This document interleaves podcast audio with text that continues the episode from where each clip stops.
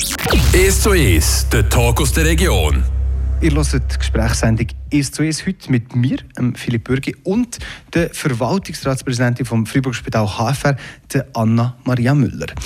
Ihr seid der Kopf von hm, über 3400 Mitarbeitenden und anlässlich von dem heutigen Weltfrauentag wollen wir zusammen mit euch reden darüber, über euren Werdegang, über eure Person, aber auch über die alltäglichen Hürden, die ähm, Frauen in so einer Position müssen meistern müssen. Anna-Maria Müller, ihr seid seit Jahren bei verschiedenen Gesundheitseinrichtungen an der Spitze. Was hat es gebraucht, dass ihr schlussendlich dorthin seid, wo ihr jetzt seid? Ja, gute Frage. Ich denke, es ist, es ist immer eine Mischung zwischen einem aktiven Entscheid und, und einer Portion Glück. Ja, zumindest in meinem Leben war es so, gewesen, dass ich nie aktiv geplant habe, wie jetzt der nächste Karriereschritt aussieht oder was ich machen konkret. Ähm, ich habe das immer so ein bisschen an mich herankommen, aber ich habe dann schon gemerkt, oh, jetzt stimmt es nicht mehr oder oh, jetzt möchte ich gerne etwas anderes. Und dann ist man wie offen, man hat wieder Radar auf da und plötzlich sieht man, Opportunitäten kommen oder äh, äh, äh, Gelegenheiten sich ergeben, wo man früher verschlossen war und, und einfach gar nicht, gar nicht gemerkt hat. Und es hat schon in meinem Leben ähm, zumindest einmal einen ganz konkreten Entscheid gegeben, wo ich eine Führungsposition angeboten bekommen habe und nachher irgendwie gefunden habe, ah, nein, das ist doch jetzt dann hatte ich auch noch Familie und äh, schulpflichtige Kinder und dachte, uh, das, das weiß ich gar nicht, ob ich das will und äh, das ist doch sicher zu viel.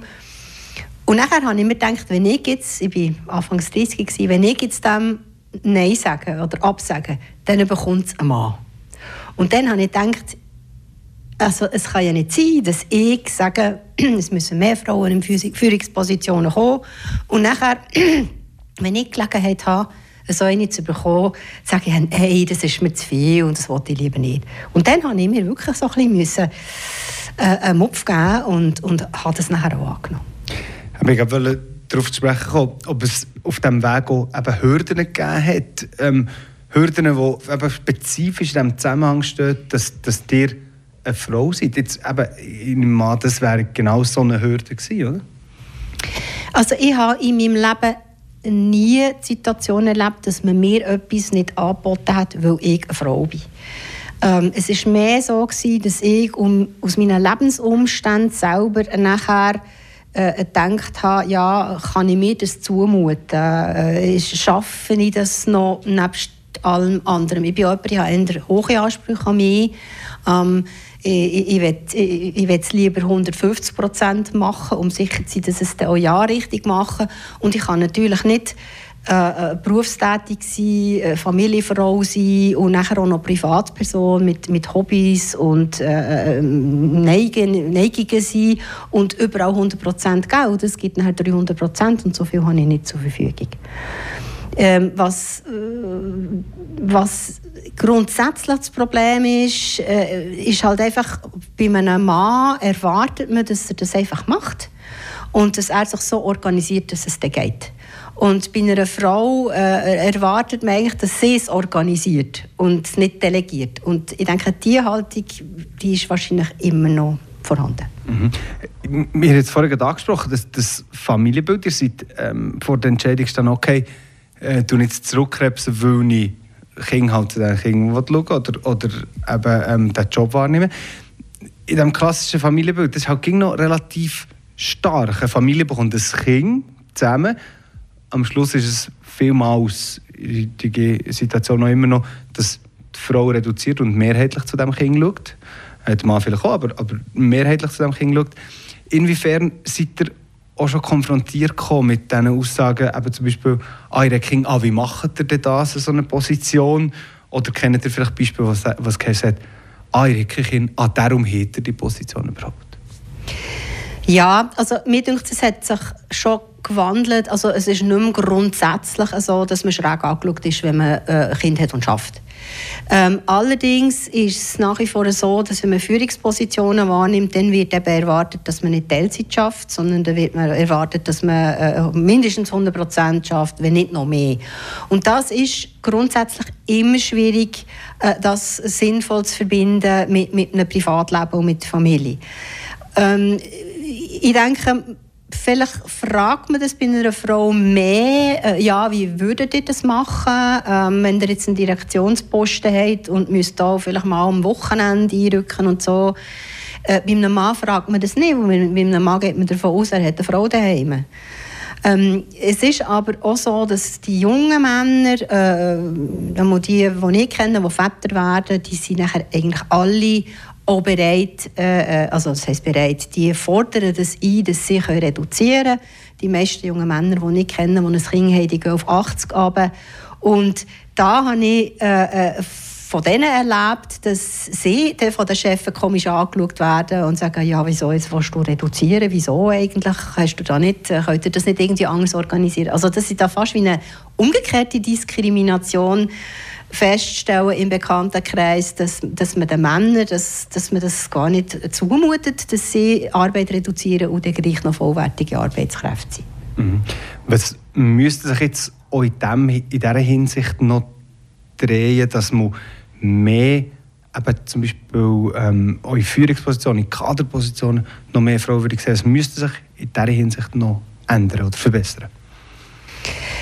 Ähm, ich glaube, je mehr Männer äh, merken, dass auch sie nicht mehr 100% oder 120% voll durcharbeiten umso mehr Platz gibt es, für das man geschlechtsunabhängig äh, äh kann entscheiden kann, wer das machen will. Bis jetzt sind einfach klassisch, bei den Männern hat man das erwartet und Männer haben immer äh, und zum Teil jetzt noch müssen dagegen ankämpfen, dass sie sagen, nein, äh, ich kann auch reduziert arbeiten und, und bin gleich da. Bei der Frau war es umgekehrt, gewesen. die durften reduziert arbeiten und nachher sind sie schräg angeschaut worden, wenn sie 100% arbeiten Und ich denke, hier muss einfach eine, eine Flexibilisierung stattfinden.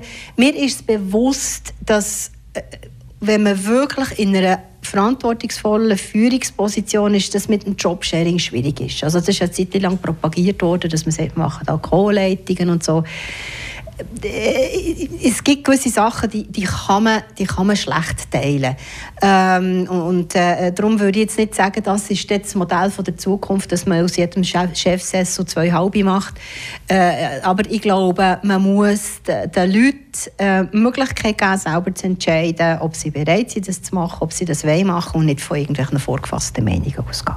Mhm. Ich höre die Gesprächssendung «Ist zu ist» mit der Verwaltungsratspräsidentin vom HFR, der Anna-Maria Müller. Wir gehen jetzt gerade weiter zum zweiten Teil. Dazwischen gibt es ein bisschen Musik. Und dann wollen wir noch von der Anna-Maria Müller wissen, was auf ihrem Werdegang, ob es dort eine Förderin hat gegeben, eine Frau gegeben die speziell auf sie gesetzt hat. Das alles nach ihrem Lied.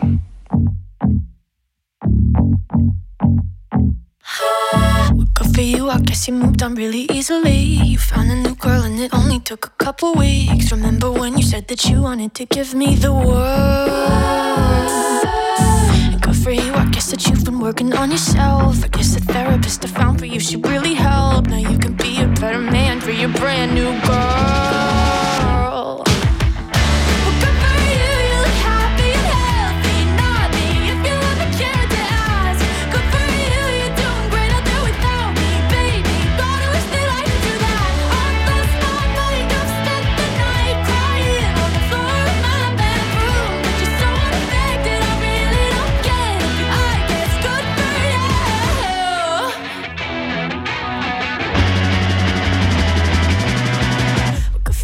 Guess you're getting everything you want. You bought a new car and your career's really taking off. It's like we never even happened, baby. What the fuck is up with that? And good for you, it's like you never even met me. Remember when you swore to God I was the only person who ever got you? Well, screw that, screw you.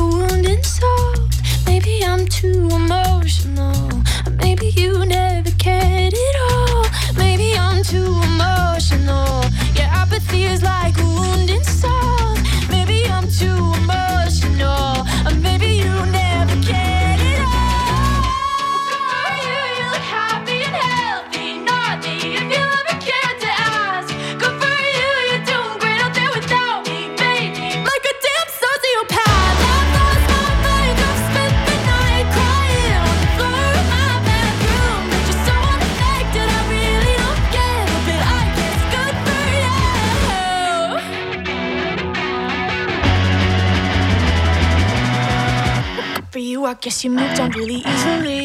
Ihr hört die Gesprächssendung «Ist zu ist» mit mir, Philipp Bürgi und der Verwaltungsratspräsidentin vom Freiburg Spital HFR, der Anna-Maria Müller, zum heutigen Weltfrauentag. Anna-Maria Müller, ihr seid hier aus Kopf von mehreren tausend Mitarbeitenden und ähm, kurze Frage, wie kommt man dorthin? Hat es eine Fördererin gegeben, jemand, vielleicht auch eine Frau, die speziell auf euch gesetzt hat, dass ihr als Frau so weit kommen? Ganz grundsätzlich muss ich sagen, die Hauptförderer von, von, ja, von mir, äh, auch meiner Lust, äh, mich weiterzuentwickeln und, und beruflich aktiv zu sein, ähm, das ist, sind natürlich meine Eltern und als weibliche Person meine Mutter. Ähm, wir waren daheim vier Mädchen. Gewesen. Ich bin die Älteste.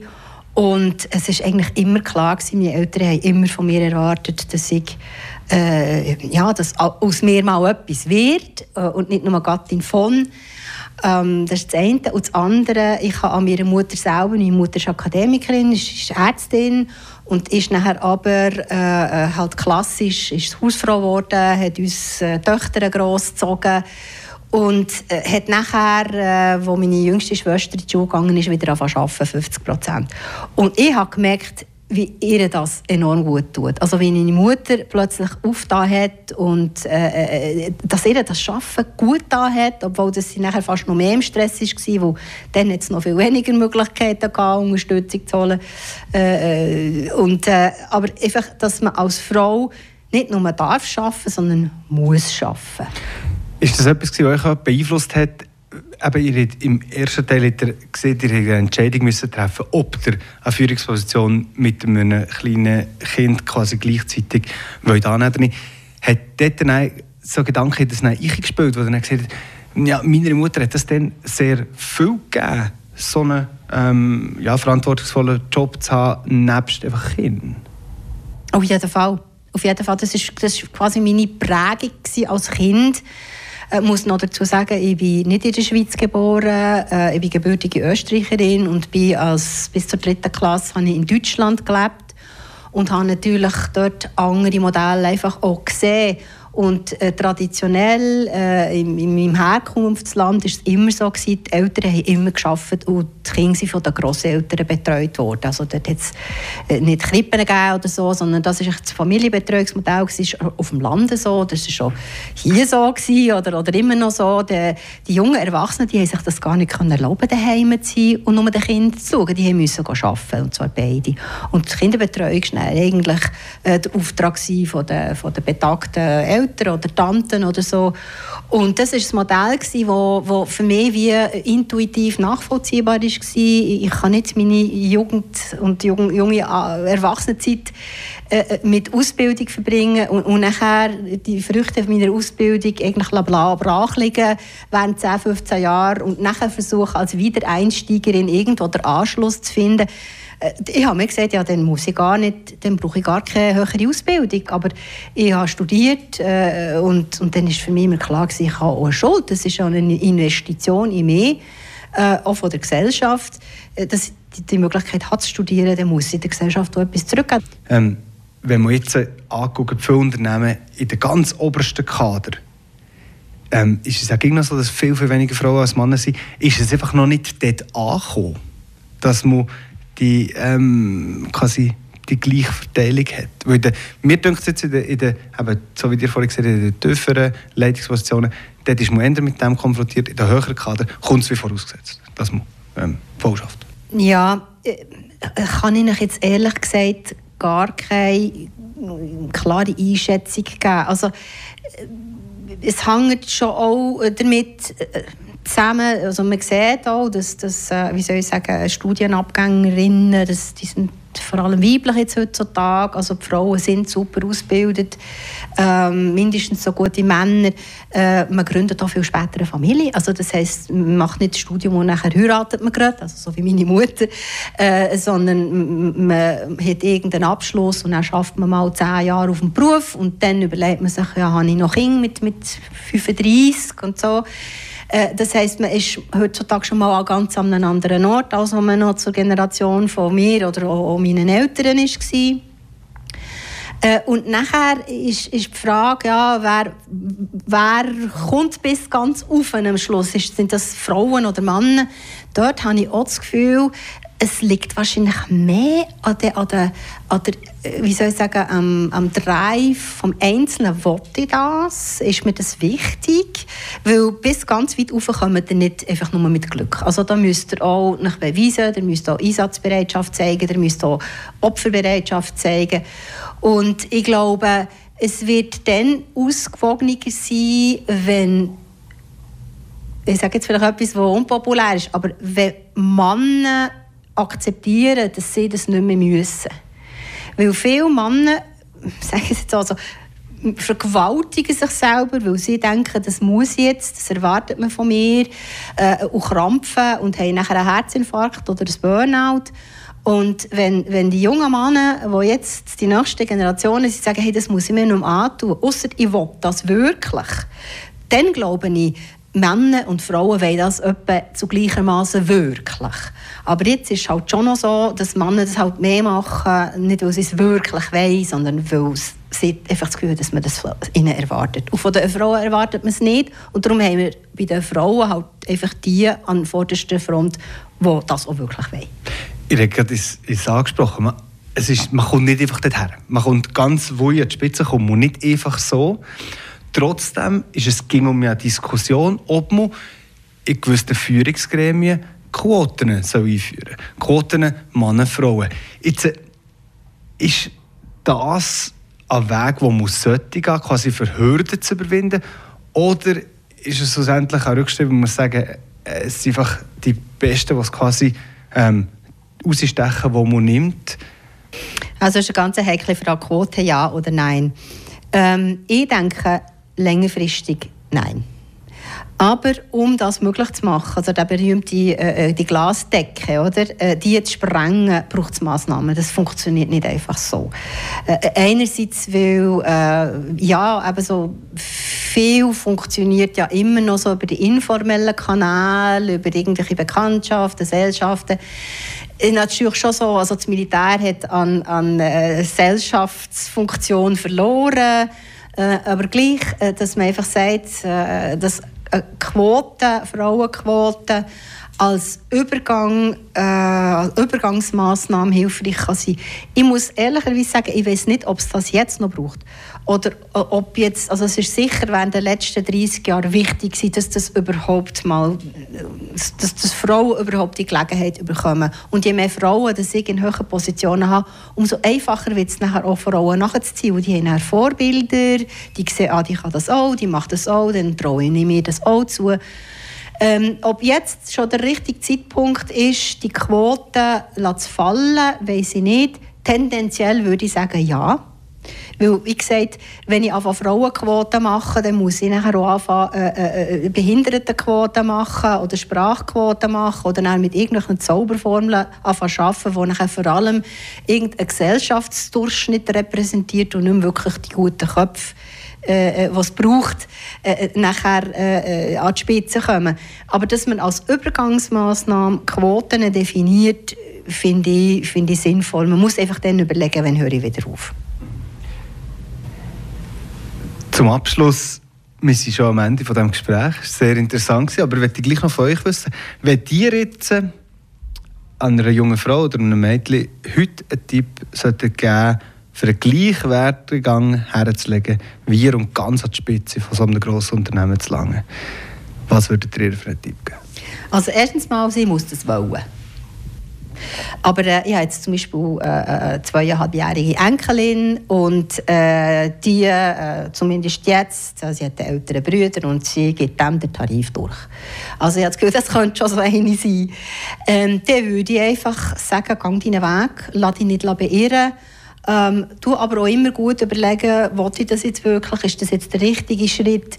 Manchmal gibt es einfach Schritte, die zu früh sind, äh, oder manchmal muss man halt auch mal ein bisschen offen sein und sich nicht verborgen auf irgendetwas. Bleib offen, bleib neugierig, äh, tu dich nicht verleugnen und, und geh einfach deinen Weg. Merci für das Schlusswort. Danke für Maria Müller für äh, das spannende Gespräch und in diesem Fall einen ganz schönen Frauentag heute. Merci.